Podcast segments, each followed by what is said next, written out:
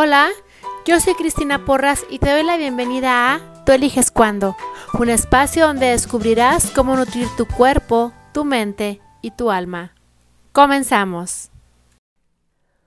Hola, ¿cómo estás? Bueno, pues hoy te voy a hablar de un tema, a mí se me hizo súper interesante. Yo no sabía que había tanta información al respecto, pero eh, considero importante platicarte porque son eh, los trastornos alimenticios. Los trastornos alimenticios, hay, hay, unos muy conocidos, pero hay otros que de verdad, miren, traigo el micrófono así casi en la garganta, eh, pero no tenía dónde ponérmelo.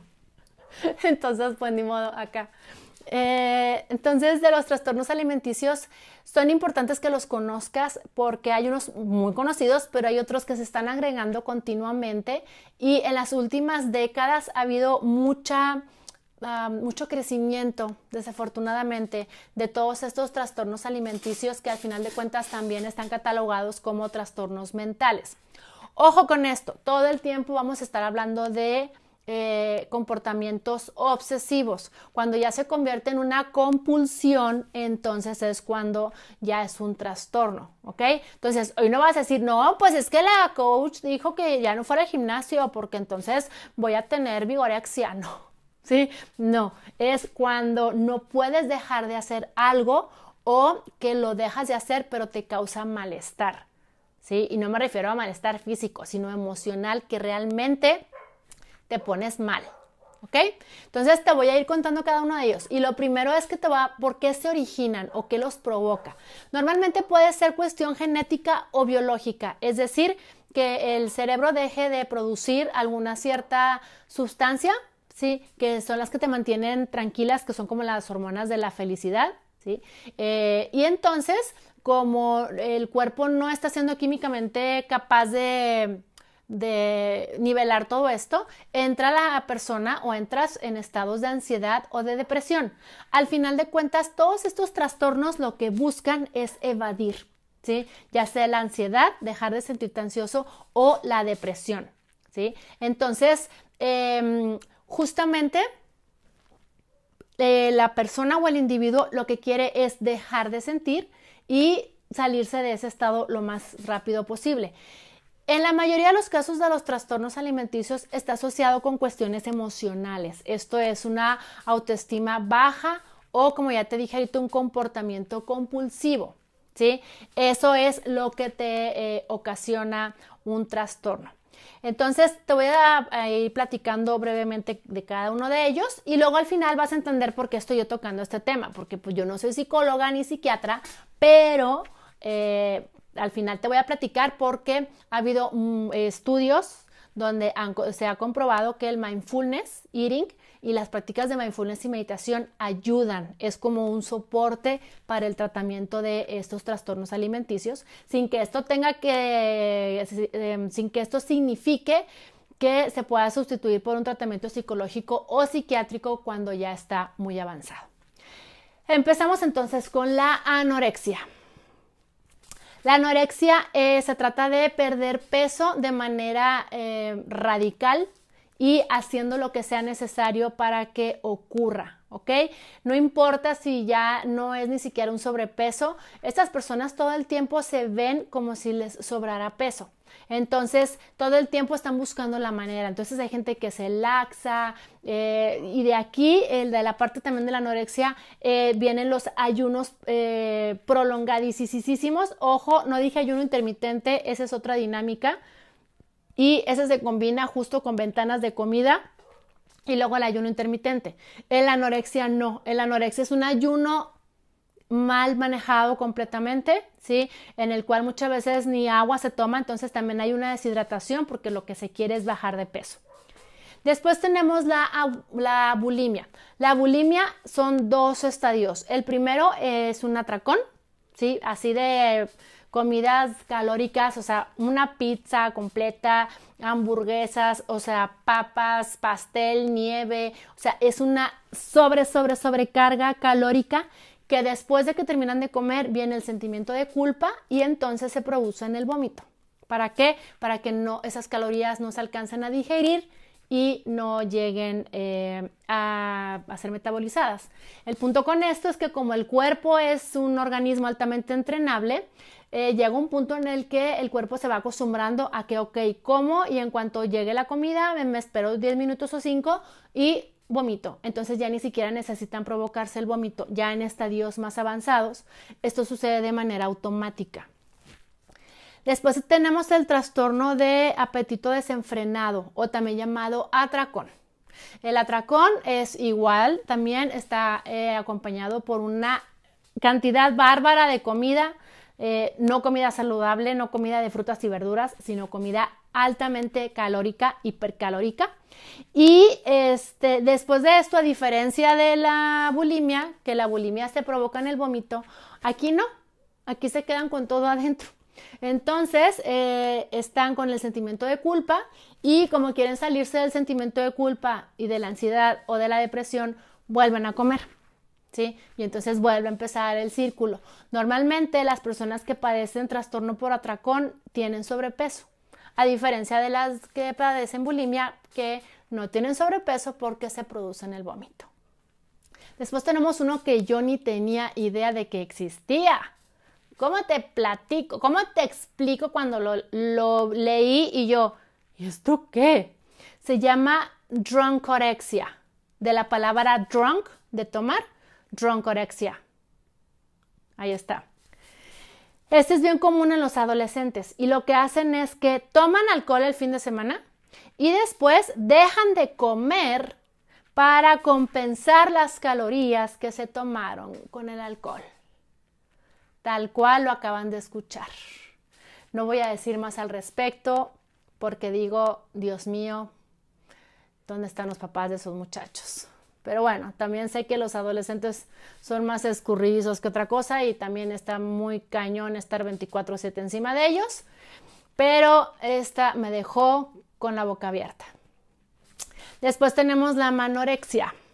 La manorexia son hombres que tienen miedo a engordar y por lo tanto se la pasan a dieta y con ejercicio exagerado o exacerbado. Recuerda que estamos hablando de em, comportamientos compulsivos u obsesivos, ¿sí? Entonces, hombres, no les estoy dando permiso para que tengan luego pancita de mariachi, ¿sí? Y que no vayan, ni levanten un calcetín y que entonces se dejen así como que, este, desbordarse, no, ¿sí? Se pueden preocupar por su imagen, sí, se pueden preocupar por su peso, sí, pero que esto no se convierta en una obsesión. Sí, estamos hablando de comportamientos que ya están fuera de lo saludable o de lo sano. Después está la ortorexia. La ortorexia, esto es un término relativamente nuevo y es una obsesión por comer sano todo el tiempo, ¿sí? Todo el tiempo. Y este trastorno no está incluido todavía como una enfermedad mental, eh, justamente porque es muy nueva. Entonces, no quiero, tampoco te estoy dando permiso te estoy diciendo, sí, bellas, que Little Caesar sea lo que rige tu vida, porque entonces para que no te vuelvas este eh, ortoréxico, no, ¿sí? Pero es de que si en algún momento no te pudiste comer algo que bajo tus estándares es sano, enloquezcas. ¿Por qué? Porque puedes llegar a el extremo de empezar a rondar los parajes de la bulimia, porque entonces si comiste algo que no fue sano, vas a preferir a lo mejor eh, provocarte el vómito para que salga de tu cuerpo antes de permitir que entonces tu cuerpo se mancille con ese alimento que para ti no es sano. Pues si entro y entro, ¿sí? Después viene la permarexia. La permarexia es las personas que siempre están a dieta, pero ojo con esto, no quiere decir que los vegetarianos, los veganos, este, las que hacen, mira, ya se me están chocando aquí todo con el micrófono, los que hacen paleo, a ver si me hace mucho ruido, los que hacen paleo, keto, ¿sí? Esos este, son eh, régimen alimenticio. Esto se refiere a las dietas milagro. La dieta de la luna, la de la manzana, la del ajo, la del agua, la de la vecina, la del no sé qué, quién sé qué, no sé qué, y que siempre, siempre, siempre, siempre están a dieta. ¿Sí? No quiere decir que entonces los que, por ejemplo, no comen lácteos porque son intolerantes a la lactosa, entonces tienen permarexia. No, ¿ok? Son los que siempre, siempre, siempre están a dieta y pueden llegar muy fácilmente a la anorexia y a la bulimia. ¿Por qué? Porque la dieta la hacen para bajar de peso, ¿sí? No para mantener la salud. Ahí es donde se hace la diferencia. Si tú haces una dieta para bajar de peso, eh, estás equivocado. Si tú haces eh, o cambias tu dieta para salud, pues todavía tendremos que ver a ver si eso es realmente o es la etiqueta que le pones. ¿Ok? Después está la pica. Yo tampoco la conocía. La pica, em, digamos, es más para los niños pequeños. ¿sí? No al 100%, no es exclusiva. Y se caracteriza por comer gises, comer pegamento, yeso, pinturas em, y cosas que no son comestibles. Entonces, si se te antojan los borradores de goma, no es normal. sí, eh, checa. ¿Ok? Digo, creo que todos nos hemos comido algo así de chiquitos, pero una cosa es que lo pruebes por curiosidad y otra cosa es que se haga un hábito. Y que además, cuando no tienes acceso a y comer el gis o, lo que te quieras comer, te pongas completamente fuera de control. Después viene la eh, potomania. La potomania es obsesión por tomar agua. ¿Sí? Eh, se pueden esas personas tomar más de 4 litros al día incluso. Y aquí el truco es que utilizan el agua para llenarse el estómago y entonces no comer. Entonces es muy fácil que de la potomania pases a la anorexia o que por la anorexia desarrolles potomania o incluso bulimia. ¿sí? También. Esas tres están ahí como, eh, como que van no de la mano, pero pues son primas hermanas. Entonces, como, ah, yo te ayudo, ¿sí? Entonces, eh, hay que tener también mucho cuidado con eh, que una cosa es muy factible que lleve a la otra. Después viene la pregorexia. La pregorexia es exclusivo de las mujeres embarazadas y son las que tienen pánico a engordar durante el embarazo. Entonces, eh, tampoco te estoy dando permiso de que 30 kilos del embarazo, 9 del bebé y los 21 por tu cuenta. No, porque eso no es saludable. Lo saludable es un kilo por mes, o sea, 9 kilos, 10 kilos, ¿sí? Para que luego después no batalles para recuperar tu peso. ¿Por qué? Porque no es saludable quedarte con peso porque tus rodillas, tu espalda, todo tu cuerpo no está diseñado para quedarse permanentemente con el peso que tenías cuando estabas embarazada. Por eso, ¿sí? Pero entonces, la pregorexia es cuando la mujer tiene pánico a engordar y obviamente pone en riesgo eh, pues el bienestar del bebé. ¿Sí? Porque ella está más enfocada en no subir de peso que en alimentarse de una forma saludable y suficiente para ella y para el bebé. Después viene la vigorexia, muy conocida por mí. Eh, esta es una obsesión por tener cuerpo musculoso y en forma. ¿Sí? Todo el tiempo el objetivo y todo lo que se haga va a ser con eh, o enfocado a desarrollar musculatura y desarrollar cuerpos atléticos. Y en todos los casos toman suplementos y en algunos casos eh, anabólicos o esteroides. No en todos, pero por lo menos los suplementos sí. ¿Por qué? Porque la obsesión y el foco es en eh, esa parte, ¿sí? De el cuerpo. ¿Por qué te estoy platicando esto? Porque eh, hay que tener mucho cuidado y, que te empieces a observar, ¿sí? Obsérvate todo el tiempo, porque entonces tampoco es, ay, no voy a ir al gimnasio, no me voy a convertir en, en este vigoréxico.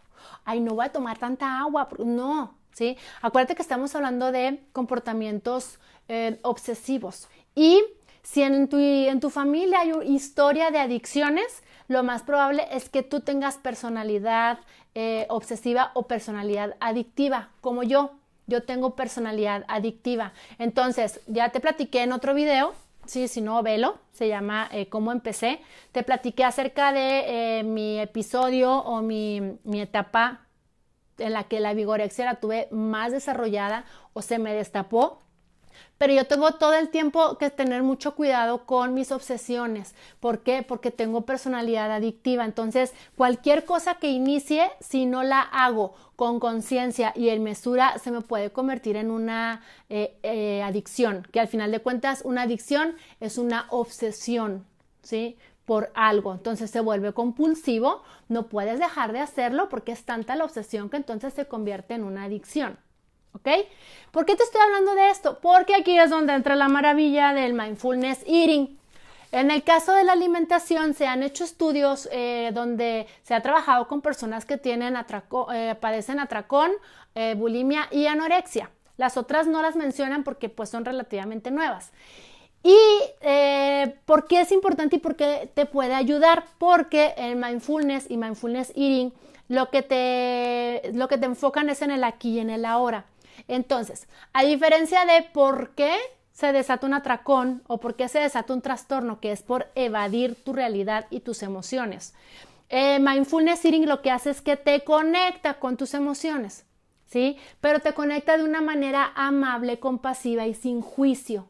¿Sí? No, no te pone en el punto de yo no, ni me debería sentir así, pero es que porque estoy enojado, pero es que porque estoy frustrado, porque estoy deprimido, pues por lo que estés, no importa, ¿sí? Entonces, como te lleva a una aceptación del momento, te lleva a que puedas eh, darte permiso de sentir lo que estás sintiendo. Y entonces la ansiedad por evadir esa emoción va a disminuir y no va a haber ansiedad. ¿Sí? Entonces, como estás ahí en ese momento y dices, sí, me siento frustrado, pero eso no quiere decir que tenga hambre.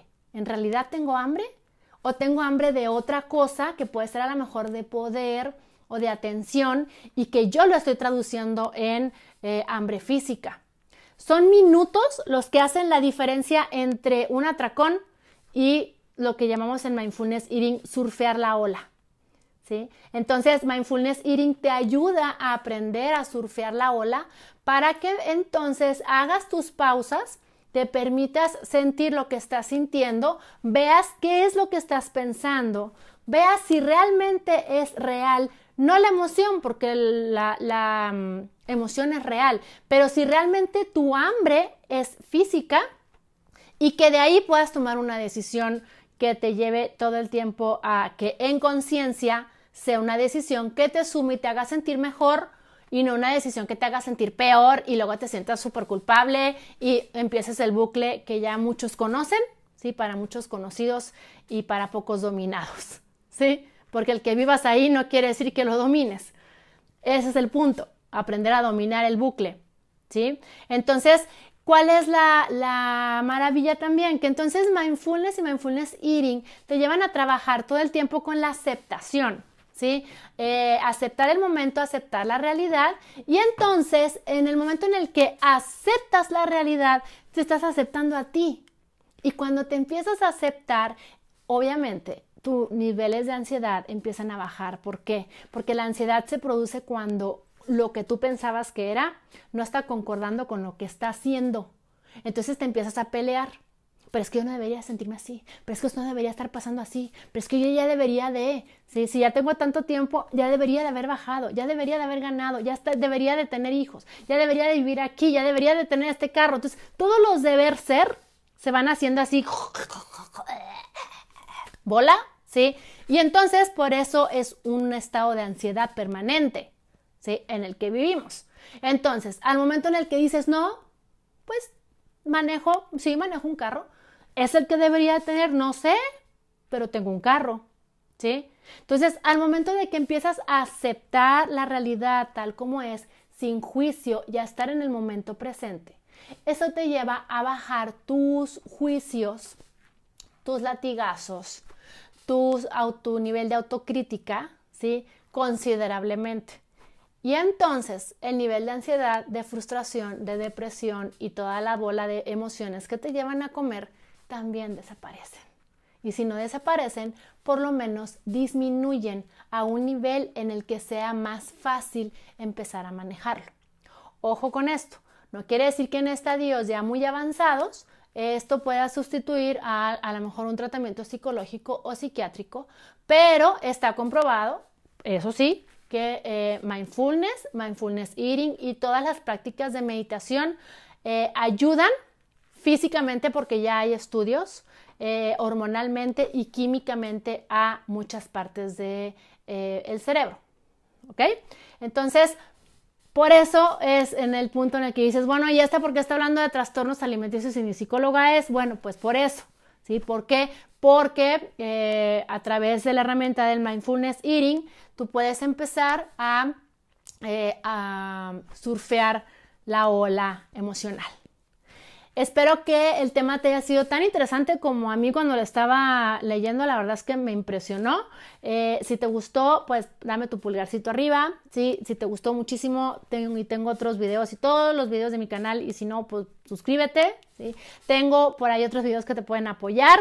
Eh, para el estrés, para eh, que aprendas a respirar y te mantengas eh, todo el tiempo surfeando las olas emocionales, porque las emociones, eso son, son olas, ¿sí? Que así como vienen, se van. Así es que espero que eh, te haya gustado y déjame tus comentarios. ¿Sale? Chao. El episodio de hoy está patrocinado por Evolución Consciente, una empresa dedicada a entrenar personas para convertirlas en líderes, mostrándoles su potencial para que lo incorporen a su vida y vivan cada día en responsabilidad. Para mayor información, visita la página www.evolucionconsciente.com.